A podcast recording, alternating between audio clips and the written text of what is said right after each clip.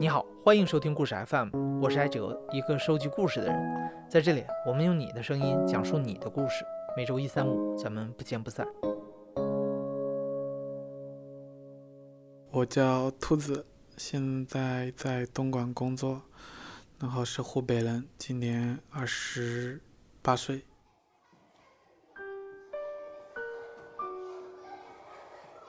初一的时候，那个学校的什么表演，文艺表演，我就见到他了。嗯，我记得很清楚啊。然后他，他是领舞的，呃，就是最中心的那个。他是那种个子小小的、小巧玲珑的那种，一个白色的靴子，然后上衣也是白色的，就是嗯，属于那种。嗯，短头发就那种，然后到耳耳边那个样子，反正就是感觉跟个就那种很可爱，现在那种小娃娃一样的那种。就因为我们那个学校属于那种乡镇里面的那种初中，感觉所有的女生都是那种比较土里土气的那种感觉。那我看了她一眼，我就感觉哎，这个女孩好好不一样，就那种感觉。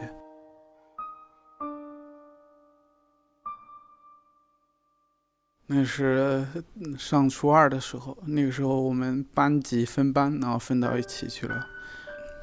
我就感觉很开心啊，就是那种很开心。我一般都是很着急的，对，能等一个星期就很不错了。那我是写的情书嘛，然后递给他，具体写的什么也不是不太记得了，但是应该也就是一些喜欢你这一类的话，然后，嗯。就拒绝了，然后就被拒绝了。最后一次吧，我想着再不行就算了吧。然后我就跟他写了封情书，我说就特别特别喜欢你。然后你要是实在不愿意接受我的话，那我们就做好朋友吧。然后我就要我朋友给他送过去嘛。那我朋友跟他关系好，他就当着他面看了。嗯，大概第一节晚自习下课的时候。然后我朋友就告诉我啊，他答应了。那时候我在操场上散步，一个人溜达嘞，然后跑过来，我那朋友同学就告诉我啊，他答应了，然后我就特别兴奋。嗯，就就围绕着操场就不停的转，不停的转，不停的转，转圈圈，就那种感觉，很棒。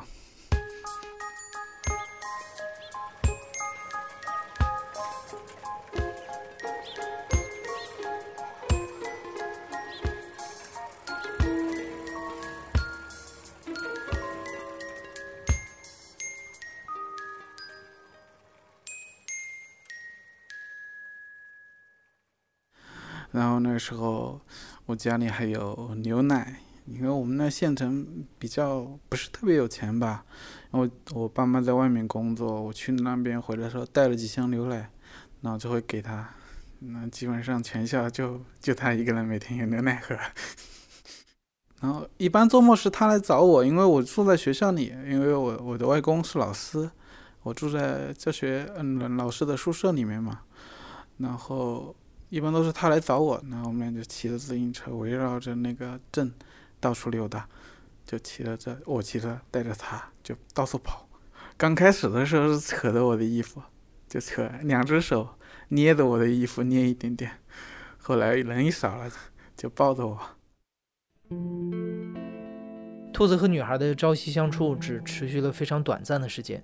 初二的时候，他们分班了，女孩因为成绩比较好去了重点班。兔子只去了普通的班级，再加上学业变得繁重，他们只有偶尔在课间才会见上一面。但更麻烦的是，初中毕业的时候，兔子选择了辍学，因为兔子有乙肝，他不希望被别人发现。如果你去上高中，他会有一个体检，体检之后，那个高中的老师会跟班里的同学说，你这个同学有乙肝，会告诉别的同学要注意一下。因为我们初中或者小学的时候也有人检查出来这个病，那就会被孤立起来。因为我们是小县城，比较恐慌，感觉这个事情，所以我就辍学了。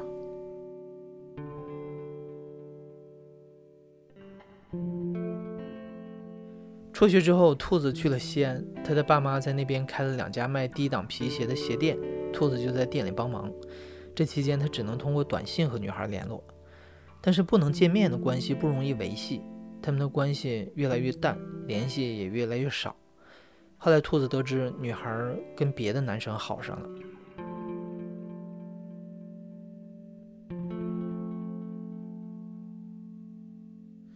我挺难过的，挺伤心的，伤心了有一段时间吧。不过还好，因为那时候年纪小嘛，天天想着玩儿，这种事情也不会去打扰太久。然后我跟他再次联系上，是他读读大三的时候。那时候我是在深圳，然后深圳在一个工厂里面上班。嗯，我去他的过年回家。我跟我同学一起回，就是在县城玩玩了之后回老家的那个回家里那个过程，在车站我没有看到他，我同学看到他了啊！我说我没有看到，我说你怎么不告诉我？啊，他说你刚刚走，我以为你不想见到他了嘞。然后他就把他电话号码告诉我了，我就马上给他打了个电话。那时候他在公交车上面，他就立刻就下车了，下车就坐反向的公交车又来找我。我觉得他跟初中时候一样的，真的，我我现在都为止为止，我都觉得他还是那个样子，因为他，他个子不高，他只有一米五几，那个时候还是短发，打扮还是差不多的，也就是比较可爱的那种类型，就没有什么区别感觉。我我我不知道为什么我我只要见到他我就特别高兴，我一见到他我就特别开心，就笑得特别傻的那种感觉。就聊了一下，互相在干嘛呀？他我在哪里工作呀？他在干什么呀？后来聊了一段时间，我就了解到，他有有一个男朋友，就是可能那段时间跟我接触的时候，他们正在闹分手。那个他的那个男朋友出轨了，就把他给甩了。嗯，那时候。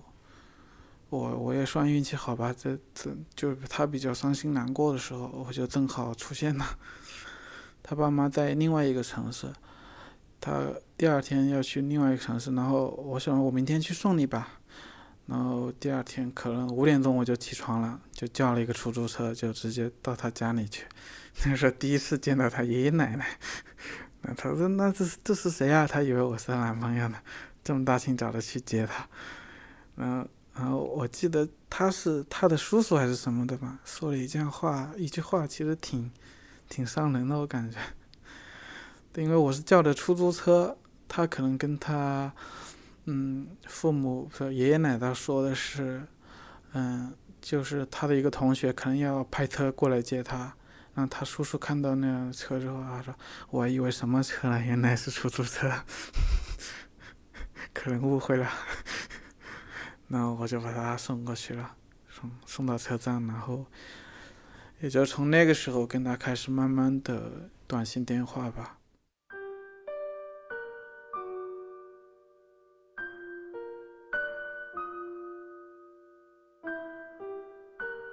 然后他就有一天他就回复我，他就说：“嗯，你每天都给我发这么多信息，说这么多话，嗯，我怎么知道你是不是真的喜欢我呢？”然后我就跟他开玩笑的说了一下，要不我去你那里。然后他说你你来吧。然后过了一个星期吧，就找了一个周末，然后顺带请了几天假。是二零一四年的二月二十二号，就坐个高铁就去他那里了。那个时候就算是正式的成为男女朋友了，就可以发朋友圈的那种男女朋友。第二天，我跟他去玩儿，去武汉玩儿，嗯，去游乐场的时候，在公交车上面，就他就抱着我的手嘛，抱着我手臂，他说：“你心跳怎么那么厉害啊？”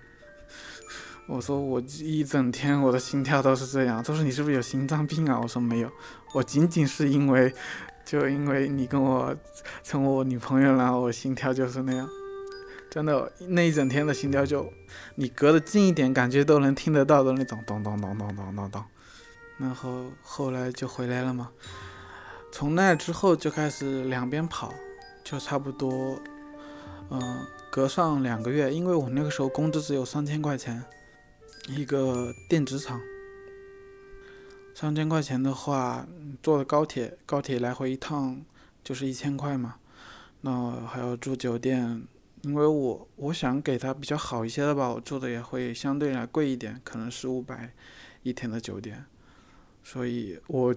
就一个月的工资，差不多就跑一趟来回就没有了，就什么都没剩下了。说为了是，我就大概两个月去一次，因为一个月的是把它拆成两半，分成两个月的生活费，另外剩下的一个月工资就跟正好去一趟。那时候我觉得他挺好的，因为你想一个大学生跟你一个打工仔在一起的话，我觉得，嗯，我能。给他所有我有的东西吧，我都尽量给他最好的，我特别感谢他。嗯，不过那段时间其实因为工资实在是太少了嘛，就有时候就不能维持两个月去一趟那种情况。呃，我那个时候我就感觉到他的安全感特别差。就是如果我有两个月不去的话，我就明显能感觉到跟他打电话或者发信息，他就有一种烦躁的感觉。就是我不去，他可能要跟我分手，我能感觉得到。因为中间有一段，中间有一段是他，嗯，暑假吧，暑假，他跟我说，他说他坚持不了这份感情了，然后我就没办法，我就只能把工作辞了，就去他那里。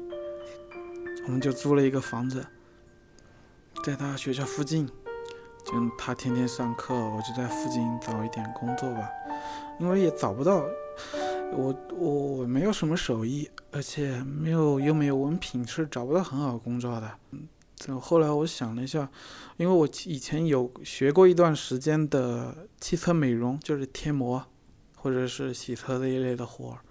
找了一个那种，然后他们那个城市的工资又比较低，只有八百块钱一个月。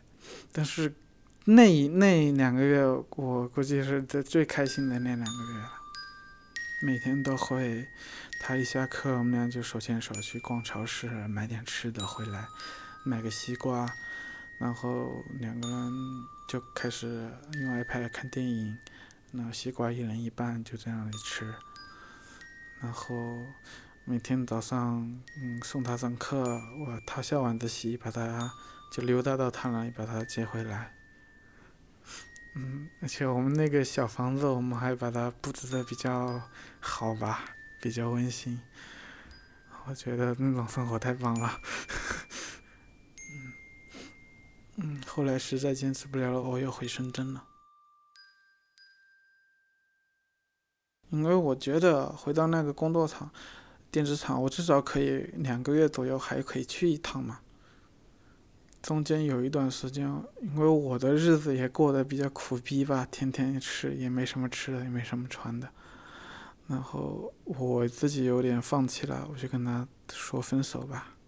我实在是受不了了，而且，嗯嗯，就我能应该能知道嘛，因为我没有学历，然后他家里，嗯，条件又比较好一些。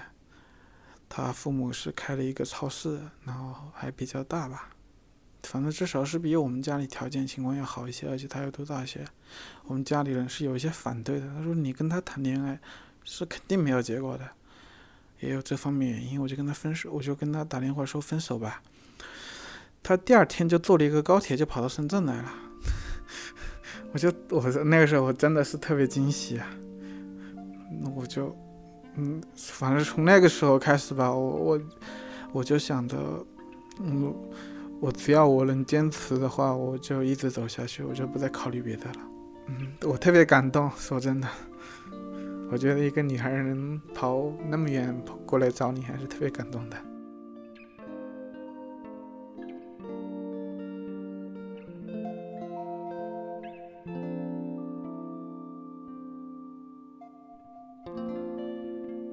后来，他就去广州上学了，那我就去来东莞这边了嘛，就现在那个地方。因为我在东莞，他在广州的话，就来回比较方便嘛。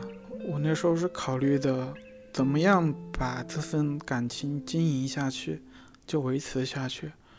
因为我发现我跟他是确实是差距很大。你想一下，他那个时候已经不是大学生，是研究生了。他毕业出来，他父母可能会更反对。我想的，我只能去挣更多的钱吧。那我就跑到一个东莞这边一些做鞋子的，我就开始学习设计工作。我其实不是太想学这个，但是我我知道那个地方他能接触到那个一些货源，我可以自己做生意。而且他那里是做假鞋的，就不是正当的生意，因为他们可那样可能会造成那种突然一个爆款会卖很多很多，一下赚到很多钱。我现在我那个时候我想着我干什么，我可能都跟不上他的脚步了吧，我只能去去设想一下有没有可能报复一下。嗯，大概在那里做了有一年左右，就没有什么起色。因为你一个普通人跑到那里去，是其实很难接触到他们的一些核心的东西的，工资也比较低，工资也就四千多块钱吧，可能。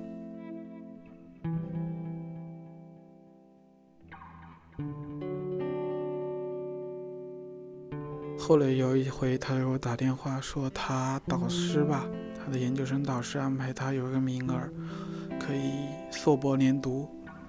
就可以直接上博士。然后跟我打个电话，他是很高兴的跟我讲这件事。其实我我我跟他说的时候，我也会装出一副很高兴的样子。但是我知道这个消息之后，我就知道我完蛋了。我这辈子估计就跟他一个应该是没有以后了。我本来以前想的，他是如果是大学毕业。嗯，没有关系，我找一个稳定一点的工作，嗯，可能都还好。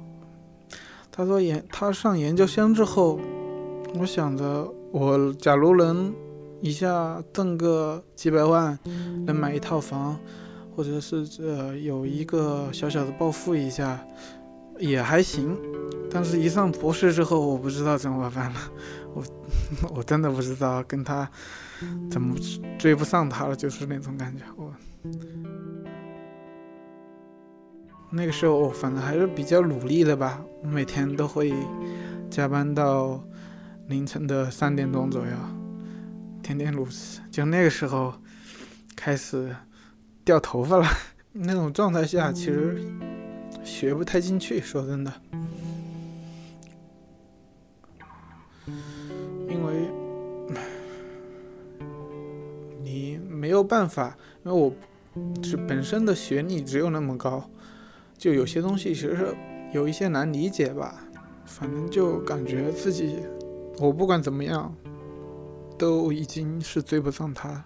你就是二十四小时不睡觉去工作，也，呃，我在我看来，我可能也是没有用的。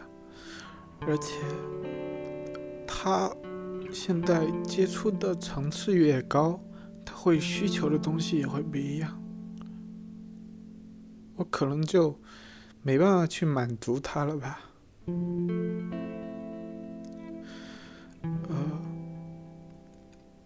而且有时候他需要一个东西的时候，因为我自己挣不到那么多钱，我只会含糊其辞，或者是就是就蒙混过去。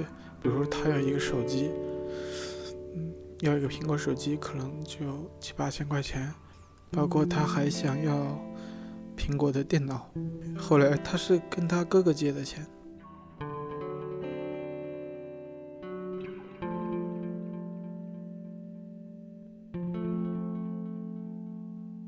后来他住了一个房子嘛，我去他那里的时候，他可能在做他的事情，我在玩我的手机，躺在那睡觉。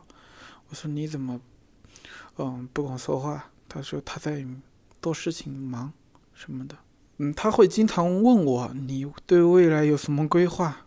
我我可能因为我不知道怎么规划了，但是他只要问我会编一套出来，我要做怎么怎么样，学什么什么东西，然后可以大概拿多少多少钱，我会即兴的编一套给他。其实我没有规划，我不知道怎么办。嗯，有一回他回老家了嘛，然后我去，他到车站，我去接他。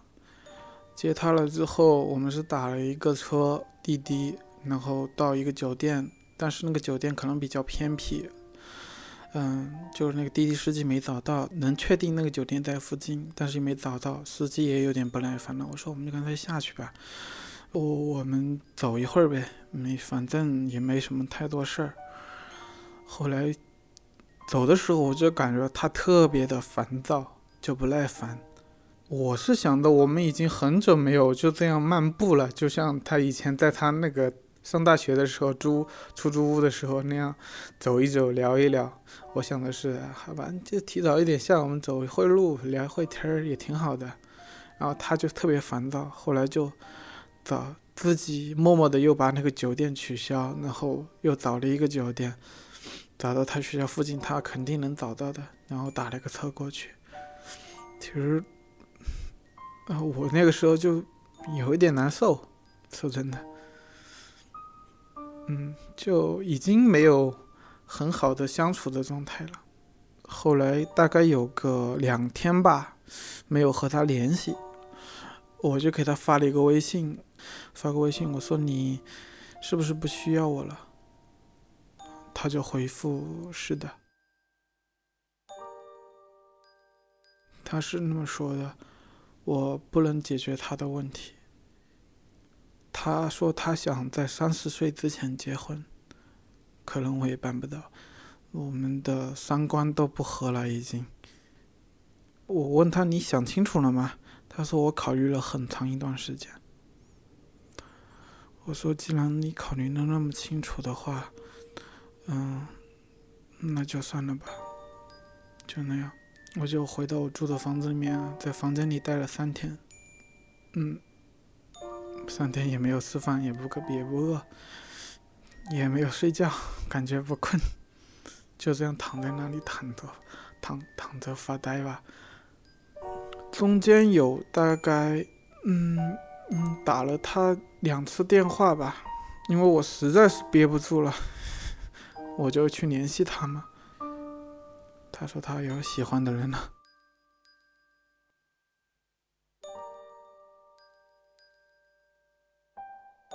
分手第七天，我姐姐就感觉我的状态很不好嘛，她就说要不我去她那里玩儿，我就跑到她那里。第八天就是五月五月二十号的时候，我就去，我都没回到我的出租屋的，但是坐到车上的时候，因为我经常会去跑到广州去，所以我只要坐到高铁上面。地铁上面我就会有那种去的冲动，我就直接就去了，我直接去广州，然后正好五二零嘛，我就顺看看到有个花店，我就买了一束花，然后就到他的楼下去等他，然后正好有人开门，我就跟着进去了，因为我没有跟他打电话，我不敢跟他打电话，因为我觉得我跟他打电话，他可能今天一天都不会回来了。后来我就在他的楼道里面等吧。我是中午十二点钟到的他那里，等到晚上十一点钟，对，那时候我就听到两个人上楼的声音，我也不知道为什么，我就感觉可能就是他们两个，第六感一样的，因为我的角落里面他们是看不到我的，我可能看得到他们，我就看到他们两个一起走上楼，手牵手走上楼，然后男的男的那个。男方吧提了一堆礼物，应该是跟他一起买的礼物，然后他就在包里放钥匙，然后打开门进去，就很自然的那个关门。然后我当时看到我我挺挺懵逼的，我还在幻想呢，我说是不是他男同事把他送回来就走了？我又等了大概十来分钟左右。他们还是没有走，我就知道啊，大概明白怎么回事了。我就我就给了他，他打发了个信息，我说啊，我在你外面，他就出来了。然后他那个男方就送他一起出来的，我就把花给了他，然后我就把我第一次去他那里的那个车票，二月二十二号的那个车票，就还给他了。我说，嗯，既然要我是因为这个车票去了你那里，那我们结束的时候就用这个车票结束吧。我就给他了。后来，嗯，啊好，我还问他，嗯，能不能抱一下？他说不行。嗯，我说好吧，你回去吧。正好他那个新的男男生也在外面，我就说哥们儿，你要不要咱们就聊一下吧？他也后来说好，可以的。我们就到他他家楼下那栋楼的楼下马路牙子边上。我就买了两瓶酒，易拉罐的，就一人一罐。嗯，我就跟他说了一些他的事情，我就说他有什么喜好，喜欢什么东西，他喜欢那种可爱的、不灵不灵的各种的小玩具，包括一些小首饰什么的，包括他的一些习惯，他生气了会什么样子，他就是高兴的时候会什么样子。还有一些生活习惯，我就跟他说。然后那个男男士 其实挺莫名其妙的，他跟我说他今那天晚上去吃了牛排，然后然后去给他可能是给了买了一些比较贵的东西吧，应该是可能在向我炫耀一下他的实力。嗯，就这样，嗯，聊了大概有半个多小时吧，我就走了。到附近的酒店开了一个房，开了一个房，其实也没睡着。第二天坐了最早的车就走回去了。从这之后，我就再也没有跟他联系过了。去年一八年五月二十一号离开的。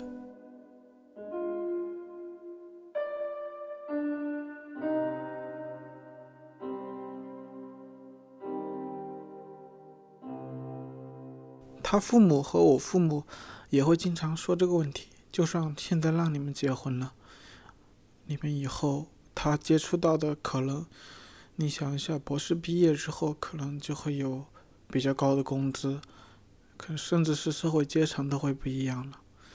他接触到的人、接触到的一些事情跟我都不一样，会有更多的障碍。这我我我一直不是那么想的。我是觉得两个人要是处得好的话，应该是没有存在这方面问题的。我就觉得他自己如果再熬两年毕业了，他自己就能给他自己想要的东西了，不用去靠任何人。我不怨他，我只是有时候觉得挺委屈的。说真的，我有时候会回想我跟他谈恋爱所有的过程，嗯。我反正我觉得我自己没有做错什么，但是还是这种结果，我就感觉被别人欺负了，但是不知道被谁欺负了，很无奈，就是差距吧，应该就是差距。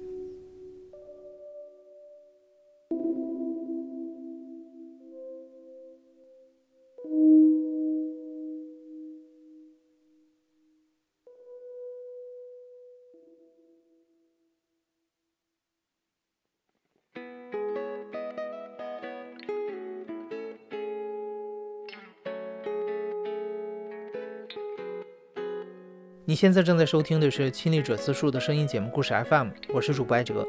本期节目由我制作，声音设计杨帆。感谢你的收听，咱们下期再见。